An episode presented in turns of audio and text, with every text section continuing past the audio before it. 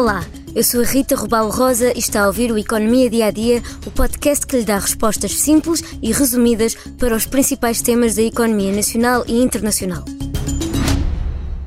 Portugal tem sido apresentado como um dos países do mundo onde há mais negócios imobiliários disponíveis para serem realizados em criptoativos. Em alguns estudos, chega a ser colocado em terceiro lugar da lista de países com mais propriedades disponíveis para aquisições com este ativo. Mas o mercado será assim tão relevante como pintam?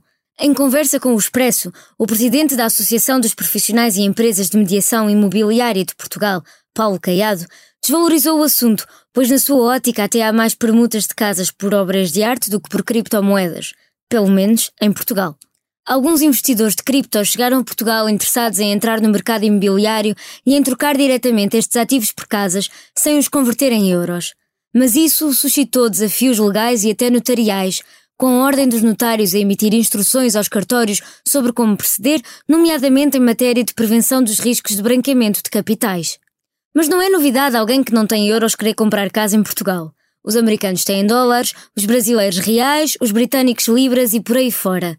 Mas no momento da transação, em regra, convertem a moeda para euros. O mesmo acontece com a generalidade dos negócios em criptomoedas. Claro que pode haver proprietários a aceitar diretamente criptoativos, mas para o presidente da associação são poucas as pessoas receptivas a receber criptomoedas a troco da sua casa.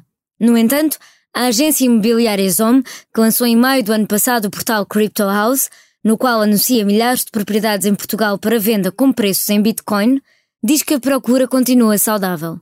A primeira escritura de uma casa por criptomoedas, celebrada pela ZOM, deu-se a 4 de maio de 2022 e desde então contaram com 12 processos já escriturados e 4 em processo. Mas mesmo os anúncios da Crypto House nem sempre vão resultar em permutas entre criptoativos e imóveis, porque os proprietários não pretendem receber o valor em Bitcoin ou outro ativo digital.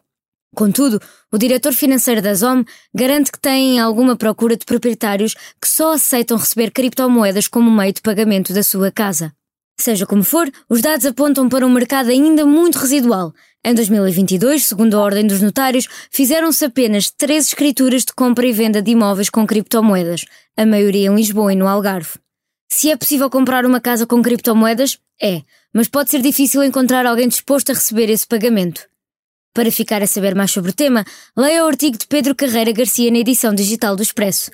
O episódio de hoje do Economia Dia a Dia chega agora ao fim, mas antes da despedida, convido a ouvir o mais recente episódio do podcast A História Repete-se, onde Henrique Monteiro e Lourenço Pereira Coutinho conversam sobre um acordo que surpreendeu o mundo, o Pacto Germano-Soviético, assinado a 23 de agosto de 1939.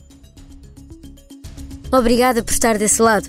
Se tem questões ou dúvidas que gostaria de ver explicadas no Economia Dia a Dia, envie um e-mail para rrrosa.expresso.empresa.pt. Voltamos amanhã com mais novidades económicas.